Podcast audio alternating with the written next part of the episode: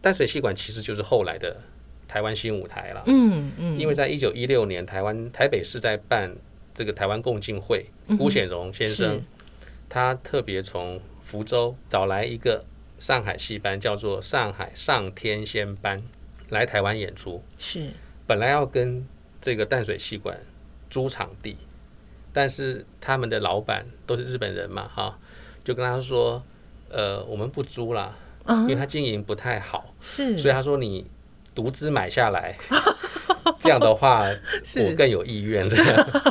那辜显荣就这个霸气十足，是当时就花了一万五千五，哦，就把这整个戏院买下买下来了并且改名叫做台湾新舞台。百年之前，我们有无力者大会对抗强权。百年之后，我们是有聊者大会见证时代。皆さん开讲足趣味，跟做伙听台湾的故事。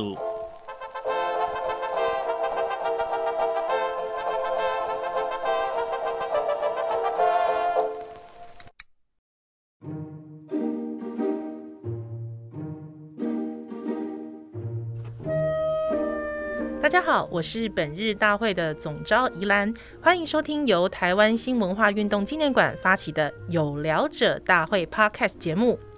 台湾新文化运动纪念馆是以保存与发扬台湾新文化运动为使命。今年的馆庆新文化运动月是以日治时期的新剧、文化剧为主题，邀请大家一起重回一九二零年代新剧登台、新旧文化大拼场的时空。台湾的剧场活动开始于日治时期，在一九零九年淡水戏馆成立后，随着中国、台湾的戏班不断的在台巡演，全台各地也纷纷开始兴建剧场，带动了台湾商业剧场活动的风潮。不过，到底什么是新剧？而且旧剧又是什么呢？在日治时期还有哪些剧种？这些戏剧在商业剧场的情况又是怎么样呢？好，今天我们邀请到的这是台北艺术大学戏剧学系暨剧场艺术创作研究所的徐亚香教授，来跟我们聊聊日治时期的戏剧和剧场。老师好，嗨，依兰好。老师，我们好想知道一下，在日治时期，哎，戏剧的商业剧场会演些什么呀？呃，这个什么都演呢、哦，也就是说，我们如果用现在的剧场概念啊来看以前的话，大概会抓不到重点。哎，怎么说？为什么呢？因为以前的商业剧场呢，就是所有在里面演出的团体，它都是靠票房来维持它的营运和发展。哼哼，所以观众喜欢看什么，他们就演什么。所以以前呢，只要是观众喜欢看的戏剧、戏曲、戏剧、呃舞蹈、杂技、音乐，都可能在商业剧场里面什么都有，发生，看得到。哦、甚至有有一些剧团会把这些东西全部都拢在一块，变成拼盘式的这种演绎内容也可以。哦，呃，所以我但我们现在的话，要么你就到这个剧场里面去听歌剧，要么去听音乐会，要么就去看舞台剧和这个新编戏曲。所以那个概念是跟日本时代是不太一样的。我们嗯现在剧场里面发生的比较多是艺术作品，是可是以前在日本时代或战后的内台戏时期，里面的演出内容是大众流行娱乐，哼嗯哼。哎，这是截然不同的。是，呃所以老师刚才您提到的，比方说杂耍也有，都有哇，是 很战难想象。战后也很多，是，那会放嗯、影片吗？也会啊，因为哦当时的戏院也都是综合式的，嗯哼，大部分都综合式的，也就是说，在专门放电影的那种电影常设馆嗯，开始之前，台湾的戏院几乎都是两种功能并进，一个是呃表演艺术在里头演出嘛哈，另外一个就是可以它也可以播放电影，所以他们叫做电影和戏剧的混合这种呃混合馆这样的一个形式。那据我们所知哦，其实呃，新剧大概是从日本时代的时候才传到台湾来。那在呃，我们的戏院在呃刚开始建立的时候，其实好像也还那时候还没有新剧嘛，对不对？那那时候台湾人看什么啊？台湾人从清领时期就一直喜欢看戏了，早期在清朝的时候呢，当然还没有商业剧场，商业剧场是日本时代才开始的。那在整个清朝的时候呢，就是随着原乡的移民到台湾，泉州人到台湾就看泉州原乡的戏，比如说妻子戏。漳州人来台湾，就把他们漳州家乡的戏带来台湾；客家人就把他客家的那个原乡的戏带来台湾。所以在日本时代，不在日本时代之前哈，清领时期，台湾其实在妻子戏、乱弹戏、呃四平戏、车鼓戏、三角采茶戏等等，还有这个呃，甚至有点九甲了，他们都是在台湾民间一般庙台演出。非常盛行的剧种。那到了日本时代，依然延续下来，啊，因为日本政府是刚开始是尊重呃旧惯习的这样的一个政策嘛，哦，所以原来的这个清领时期的戏曲习惯都会在日本时代延续着。但是碰到一个比较大的不同点，就是日本时代因为已经换了这个执政者了，所以呢，呃，台湾和中国基本上就是两个不同的国家啦。是，但是文化上又非常的近缘，嗯，所以呢，就大量的从中国那个地方邀请呃知名的戏班到台湾来演出，所以我觉得日本时代是台湾戏曲发展的一个黄金时期。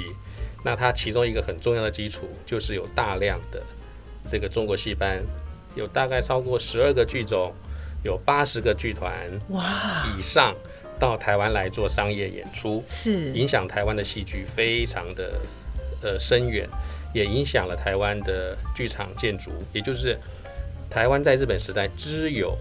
商业剧场是跟这些来台湾的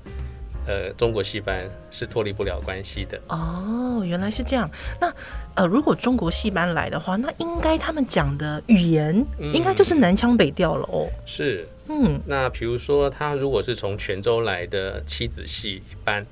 他当当当然讲泉州话，是，像台湾因为有泉州的移民很多嘛，哈、和泉州聚落，所以呃在接受度上面应该不太有问题。那像潮州戏在日本时代也非常有名，他们就讲潮州话，因为潮州话跟闽南话大概有七成左右的近缘性，是，所以台湾人也大概听得懂嗯，有潮点类州似。戏演什么。嗯？啊是，那再来就是一个以时髦戏曲之姿、流行戏曲之姿来台湾的，像这个京班、上海京班，哇，嗯当他们讲就就是讲官话，是讲正音，因为台湾自己本身的乱弹戏和四平戏也都是讲正音的，嗯哼，所以台湾人对于京戏的接受度相对也高。嗯，那它又是最流行的是一种剧种，所以台湾人在日本时代是非常喜欢看京戏的。哦，所以像比方说，我们知道林献堂家里是有戏台的对，哦，那他应该在戏台上扮演的，可能就会是呃，有一些是讲官话的，他呃，我是看那个资料显示，你呃，这个雾峰林家他的戏台上面演出的呢，呃，一个是乱弹戏，另外一个就是京戏。嗯哼，比如说来台湾的这些京班，他也可能应邀到雾峰林家去演出。但是真正更爱看戏的是板桥林家，哦，哎、那那个京班几乎到板桥都是一一大盛事。所以是这些京班他们也会到商业剧场去做表演吗？呃，主要是在商业剧场。啊，是，偶尔才受邀到人家大家族里面的嗯去堂会演出，呃，或者是应邀到庙台演出，嗯但这是都是例外。是，主要来台湾都是在做商业巡演，比如说到台北来之后，就直接到下一个站可能到基隆，嗯之后再往南到桃园、新竹、台中，一直演下去，再回来，嗯常常一演都是演三个月、半年。哦，很久哎、是啊，甚至有哦一个金班叫做鸿福金班，嗯，他在台湾二十年，在台湾一待就待了二十 年，对他几乎大概台湾所有的戏院他都跑过了吧？ 是，你们就可以知道说，对，日治时期的时候，台湾人多爱看戏，甚是至京戏风靡的程 度。哦，这些戏班的这些呃练家子可能都还会讲日语喽。呃，也不会，但是他们很多人留下来，是，哎，就留在台湾了留，在台湾，嗯嗯嗯后来被台湾的金班聘请当老师，是，也被台湾的歌仔戏班嗯哼，和客家戏班聘为老师。哦，所以我们只要我们跑田野哈、去问一下大概现在八九十岁的这些歌仔戏和客家戏的艺人，嗯哼，他们的老师都是日本时代嗯留在台湾的中国戏曲伶人。啊。所以其实呃，在呃日治时期，包括像是老师刚才提到的瓜戏哈、歌仔戏，其实也受到这个中国的这些戏班影响很深。是嗯嗯嗯，因嗯为歌仔戏在日本时代算一个新诞生的剧种，是所以我们现在看歌仔戏，以为它是旧戏，对不对？嗯啊、它是戏曲嘛，传统 对戏传统曲戏是旧剧的，是可是它是在日本时代才长出来的，啊，所以在当时是很新很新哦，嗯很时髦的一种戏哦。是那他在茁壮从宜兰的本地歌仔那种三小戏嗯的这样一个小规模的演出形式，要到戏院去卖票哦，哼嗯哼变成一个大戏的剧种的时候，他当然要在利用最短的时间之内去移植成熟剧种的艺术，是所以他可能像乱弹戏、像四平戏、像妻子戏、像京戏、像福州戏，快速的移植他们的剧目、他们的表演、他们的音乐、他们的舞台美术，哼嗯哼就机关布景是等等。所以歌仔戏在日本时代的中期就嘣一下，就从小戏变成一个风靡全台的大戏剧啊种。哇不过这也真的是要归功于这些商业戏呃商业的剧场非常的成熟，对不对？是是。那老师，我想请问一下，就是说像这样的商业剧场，它的空间的布置跟我们现在想象的剧场是一样的吗？呃，基本上该有的东西都有哼嗯哼，啊，比如说它的舞台镜框式舞台，嗯，它有观众席，对，它有厕所，它有大厅等等哈，这些基本上基本上都一样，但是里面还是有差别的。哼嗯哼。比如说，现在我们都很习惯对号入座，对不对？哦，对，号码要看号码做，呃可嗯，是以前不是啊。日本时代是分那个呃分座次的等次的不同的，比如嗯说、呃，它的票价大概分四种，哦，一个是呃特等座，哼嗯哼，特等，第二个是头等，是第三个是二等，第三个呢就是呃三等，是，好、就是特等、头等、二等和三等，用这四个不同的票价来区分座位的范围。哼哼，哦，那当特等肯定肯定是最好的位置，最前。面了。对对对，而且当时还男女分席，哦，男是生和女生不能混。对对对，嗯男女授受不亲。是啊，是啊嗯，，所以嗯基本上差不多了。但是我觉得最核心是我刚才所提到的，嗯，感觉起来这些现代化的剧场和当代的剧场都差不多，嗯但是主要的是演出的内容。一个在当代，它是为了艺术的表现，它有引领观众、提升观众的一个作用。哼嗯哼，但是以前呢，完全是演出单位服务观众，啊，观众喜欢看什么，是，我就给你什么。嗯哼，所以在演出团体和观众作用下，常常会有很多新的东西不断的衍生出来。哼嗯哼，这个是在商业剧场里面最可贵的。是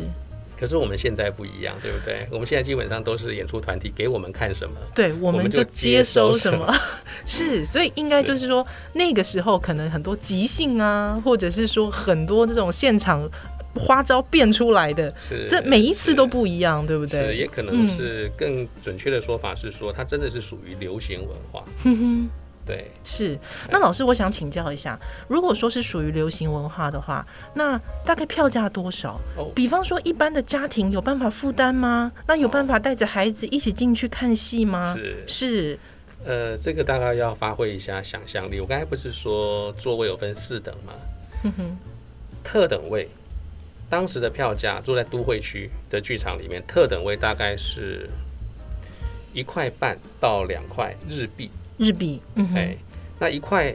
是什么概念呢？当时的日币是什么概念？就是大概是工人一天的薪资所得。哇！所以我们想想看，现在工人我们如果算平均数，嗯我们不要拉太高，也不要拉太是低，就一千五差不多。哦，他们嗯赚一天啊，辛苦是钱一千五，对，所以当时你要去做到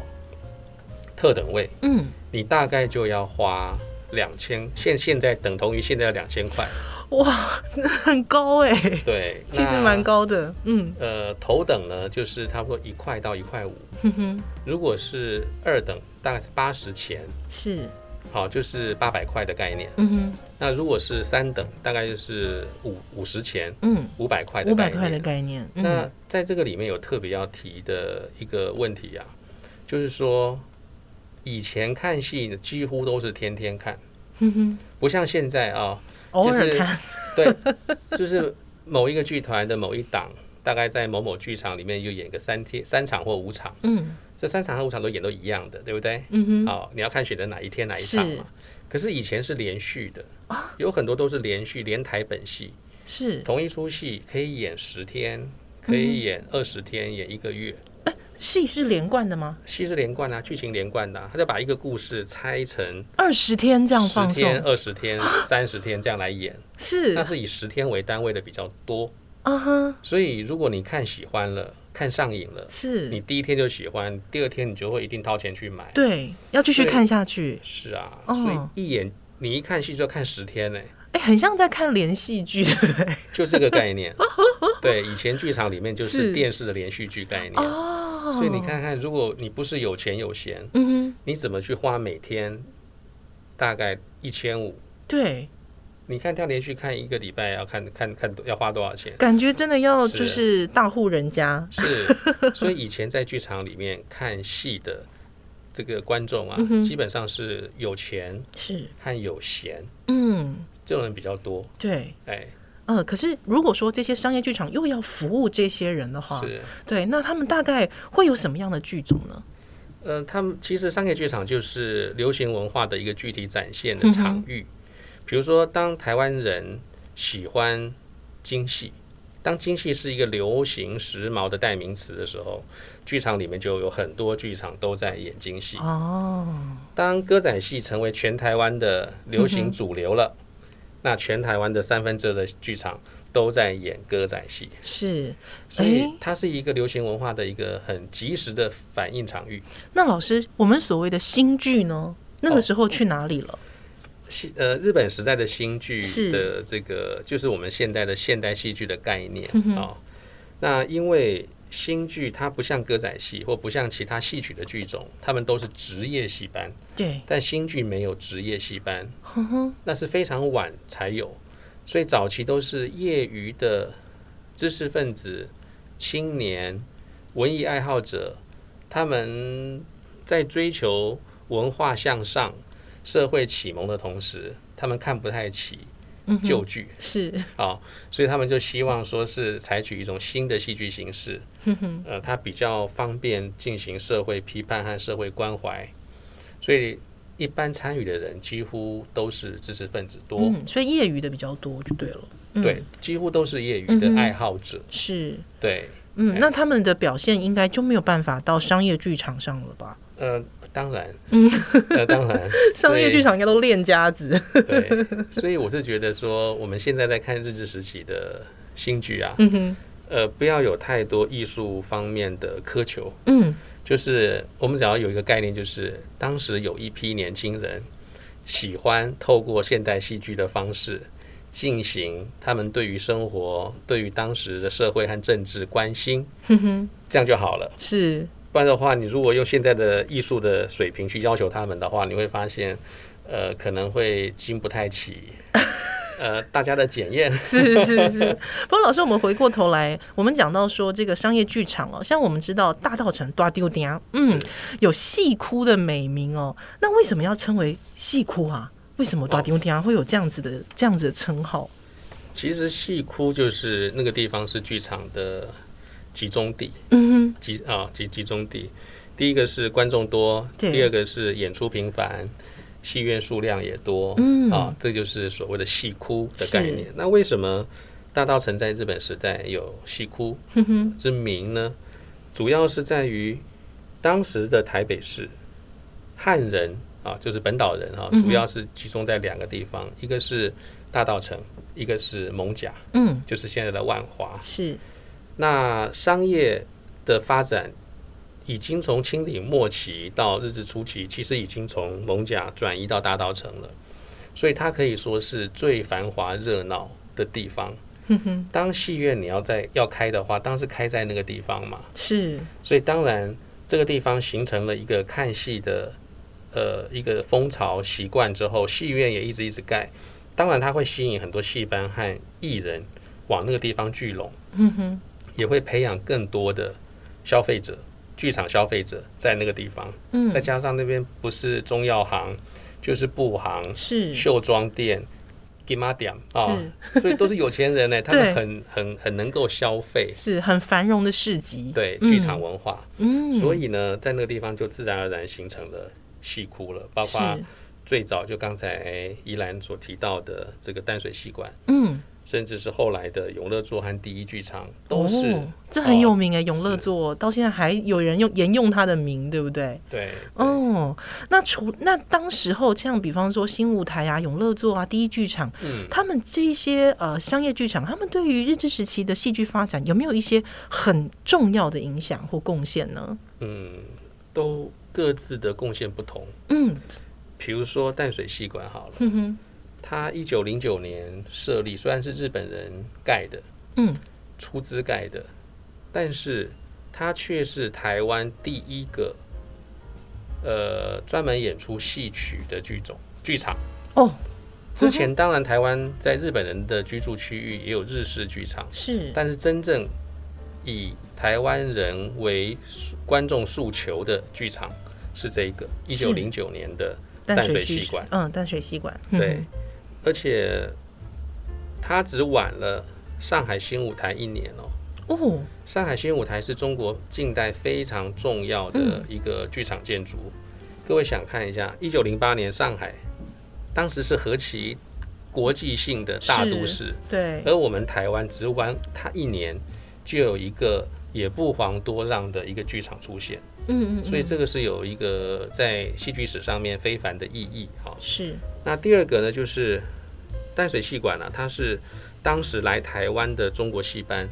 到台北演出的首选场地，哦，怎么说？几乎也没有其他地方可以选啦、嗯哼，但是有些中国戏班是直接到台南，嗯，就到南座、台南座和大舞台演出，到台北就一定到淡水戏馆。哼因为哼，，其实，在永乐座设立之前，台北整个大道城也只有淡水戏馆是也只 能是唯一的演出场地了哈。是，那第三个意义，我觉得它是本地戏班进到商业剧场演出的实验场所。哼哼，也就是说，当时虽然主要都是中国戏班来台湾演出没有错，但是这个场地因为设立了，也看到了这些中国戏班在台湾的商业演出获利不少，所以一些脑筋动得比较快的戏商就开始说：那我们讲自己语言的本地的戏班为什么不进去？呃，也闯闯看嗯呐、搞不好能够也有创造不断蛮好的利润呐、是所以当时就有一些本地戏班也陆陆续续，像七子班、四平班、乱弹班，也都进到这个淡水戏馆里面去商业演出。哇，所以淡水戏馆这样听起来，应该就是是一个台湾剧剧场人，他们想要试试看自己的这个对，哎练练家子有没有够 是的一个是实验场嗯喽。是，是因为反正观众上不上座，那是一个很残酷的现实是嘛没。错，嗯，比如说这个上海戏班来一次可以演两个月、三个月才回去，是可是我们本地戏班刚开始的时候，大概都演三天五天，差很多哎、 剧目还没那么多，啊是是演绎还没那么精彩，对还没有办法，嗯有一个长时间的一个票房支 撑啊、哦。，是，那再来呢？我觉得它淡水戏馆，它是一九零九到一九四五嗯大道城的民众的主要娱乐场所。那淡水戏馆其实就是后来的台湾新舞台了，嗯嗯，因为在一九一六年台湾台北市在办这个台湾共进会的时候呢，这个辜政府呃的父亲辜显荣先生，嗯是他特别从福州找了找来一个上海戏班，叫做上海上天仙班，嗯来台湾演出。是本来要跟这个淡水戏馆租场地，但是他们的老板都是日本人嘛，哈、就跟他说，呃，我们不租啦，因嗯为，他经营不太好，是，所以他说你独资买下来，这样的话我 是更有意愿。 这样，那辜显荣就这个霸气十足，是当时就花了一万五千五哦，就把这整个戏院买下买来，下来并且了改名叫做台湾新舞台。啊所以淡水戏馆只有一九零九到一九一五，是一九一五到一九四五那对三十后三十年改名了，就是叫台湾新舞台。是所以后来在信义计划区有一个新舞台，是是是那个就是辜家啊，他们感念在日本时代对的新舞台精神，啊，所以他们在战后经商也都还蛮不错，是，仍然想要赓续这个文化的精神，哼哼，再盖一个新舞台，原来是这样嗯子，是有这样的一个百年以上的一个历史传承。对，很有意思耶是，。虽然后来被拆了啦，啊，是是是，但是我我那个年代还是有经历到新舞台的，是以对前我们很喜欢到那边看戏，没错没错，哇，是是原来是有这一段历史。对，那老师，我其实最后还是想请教一下啊、就是说，呃，商业剧场虽然它大家喜欢聚拢在商业剧场看戏，那也确实会有一些不同的看戏的一些形式哦。那但是这些戏班、戏团，如果他们到了其他的县市或是其他的地区，他们不在商业剧场化，他们会在哪里？呃，只要是在以剧场商以剧场为主要活动场域的这个职业戏班，嗯哼他们演出的场所主要还是在商业剧场，嗯哼，因为他们的组合不是为了这个神明生，哦，不是为了名戏嗯哼而、哼而成立的。是他们有这样的一个聚合，就是为了要在剧场里面创造商业获益。是所以，但是他们偶尔还是会被民间的，比如说某个大的庙，嗯他们最近要神明生了，那他们想要红行起来啊， 对所以他们搞不好就是说，是哎，比如说我我打比方哈、嗯比如说现在呃蒙甲嗯的某一个庙最近在要办这个神明生嗯的相关庆典活动。是那他们就知道啊，新舞台最近有一个上海班很红哎、嗯哼那我们就可能派一个人去跟他们的这个老板说说看，你们能不能其中某一天嗯啊，你们有部分的演员以你们剧团的名义来我们这边演神明生的名戏，哼嗯哼。我们给你戏金比较高。哦，那因为当地人就已经风靡说，哦，某某那个新舞台的要来演哦，是是，平常看不到哦。对呀、所以平常是要买票的呢。 是 啊，所以偶尔啊是会有这样的一个在剧场里面的这个商业性的职业戏曲团 体，他们偶尔会到外面去接演名戏，哇，那一定是万人空巷是，哇！但这种情况并不是常态。是是是，但是还有另外一个就是，嗯哼，我们现在对于日本时代的商业剧场的想象，不要太以现在的什么社教馆 啊，呃，国家戏戏剧剧院啊，或者是北艺中心 是哦，这个魏武营这样的概念来看哦，嗯哼，以前只要在一个固定、相对封闭的空间，能够区隔出来演出空间和观看空间嗯这样的一个建筑物，是它其实就算呃比较宽泛定义下的商业剧场，哦，所以就可以售票了，嗯，对就可以进来看了，是嗯所以像我们现在比较大的这个呃日本时代的剧场，都是在大城市、大城镇，嗯哼是，那小乡村对呀、如果它也有商业剧场的需求呢，嗯，那当地的人呢，就可能利用啊、呃某某仓库啊嗯哼改一改，哦， 哎，或者是他在一个空地上面，是，他就嗯搭了一个类似像临时戏台这样的。嗯那观众席呢，可能就是找那个大的原木哼，嗯，圆圆的木头，是，再砍掉大概三分之一，把它刨平，哦，让它可以坐，是是哦把一是根一根一根当观众席，是，再用竹席把那个围墙围对起来。哦，还有围墙也是蛮认真的，是 啊，这个是很简易临时对性对对的对戏园，是这也是商业剧场。哦，